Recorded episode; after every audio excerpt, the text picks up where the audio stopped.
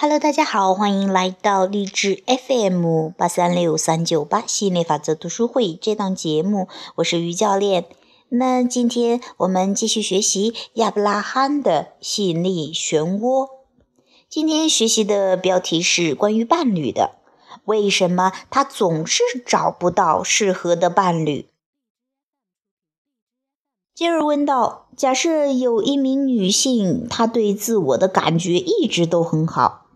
也常常表达出她想要一个伴侣的愿望，但是遇到一个又一个的男人，她却不断的否定这些人。对这样的人，你们有什么想法呢？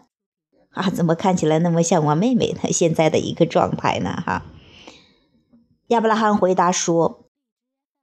他想要伴侣的愿望会让男人不断的来到他身边，但他对不好关系的信念却让他把对象往外推。他只专注于他不想要的特质，他想要的特质因此无法来到他的眼前。如果他一直注意到对方身上他不喜欢的特质，只看到别人的不足之处，久而久之，他的振动频率就会脱离本来的面目。在这样的情况下，他对自己和对别人的感觉都不会太好。发现别人身上不好的地方，并不会让你喜欢自己所拥有的东西。如果你训练自己去寻找正面的特质，你不只会在自己身上找到这样的特质，也会在别人身上看到。如果你训练自己去寻找负面的特质，除了看到自己的缺点，你也会看到别人的缺点。因此，我们可以肯定地说，批评别人的人不会真的喜欢自己，这违反了法则。每当一看到一喜欢批评别人的人，其实你看到的就是一个不喜欢自己的人。有些人会表现出优越的态度，让你以为他们很喜欢自己。其实他们只是利用这种心态来掩饰内心的不安或缺乏频率一致的感受。如果你真的喜欢自己，你跟内在的本源就会保持和谐的关系。在这样的情况下，你对其他人的赞赏也会源源不绝，美好的事物也会随之而来。当你跟本源享有一致的振动频率时，吸引力法则就会把你和其他也能跟本源保持一致频率的人吸引在一起，随之开展的关系会带给你满足和喜悦。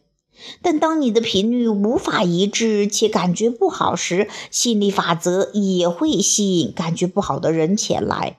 这样的关系会让人不愉快又不自在。你想要跟别人共同创造，但如果你没有留心个人的振动频率，和别人的共同创造只会让你的振动频率更加偏离本源。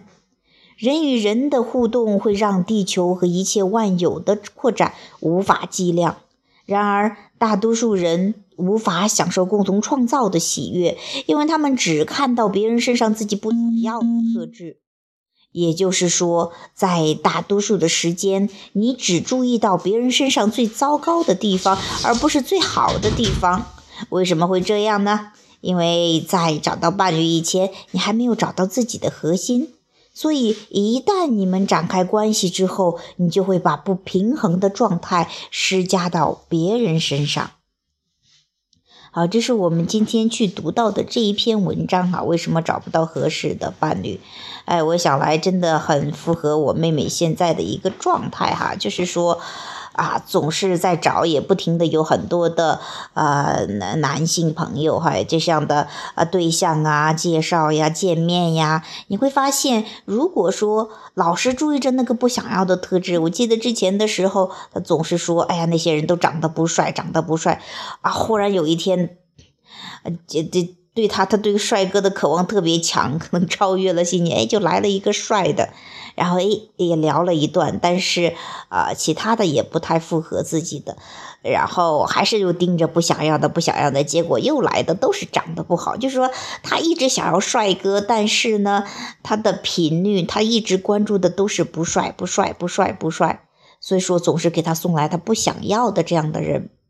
那可能有很多在寻找伴侣的朋友也是，比方说你老是盯着男人的某个比较抠呀，比较比较啊抠门哈，或者说是啊这个男人呃就是总是呃就不像个男人，或者说啰里吧嗦的呀，或者说是啊反正一系列。如果说你只盯着不想要的特质，那么你无论见多少个男人。啊，当然，这这边，因为他他这个亚伯拉罕，他这讲的问的是一个女女人的问的哈。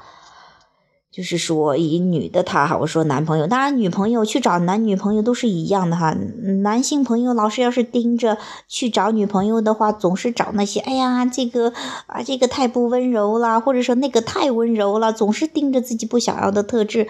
那你真的真的，无论是到什么样的，你见多少人都没有法满足你，因为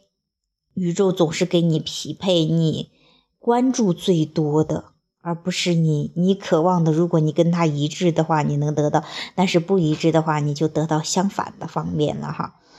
啊，好，我也希望你先找找自己，先列出来你想要的特质，然后去列列你曾经碰到的异性朋友中啊，当然现在也有同性的朋友的这样的关系哈，去列列你想要的人的特质，你喜欢的特质，不要老是关注那个不喜欢的特质。啊，希望这篇的文章呢对你有所启发。那节目的最后呢，哦对，呃，我们在下周二的话也会有呃心理法则的这个直播讲堂哈，你可以扫描图片的二维码去进入到课堂。有兴趣的话，你就可以去听一下，让自己经常泡在这样的一个能量场里面，让自己去找找。啊，这个寻找积极面的感觉啊！好了，今天的节目就到这里，拜拜。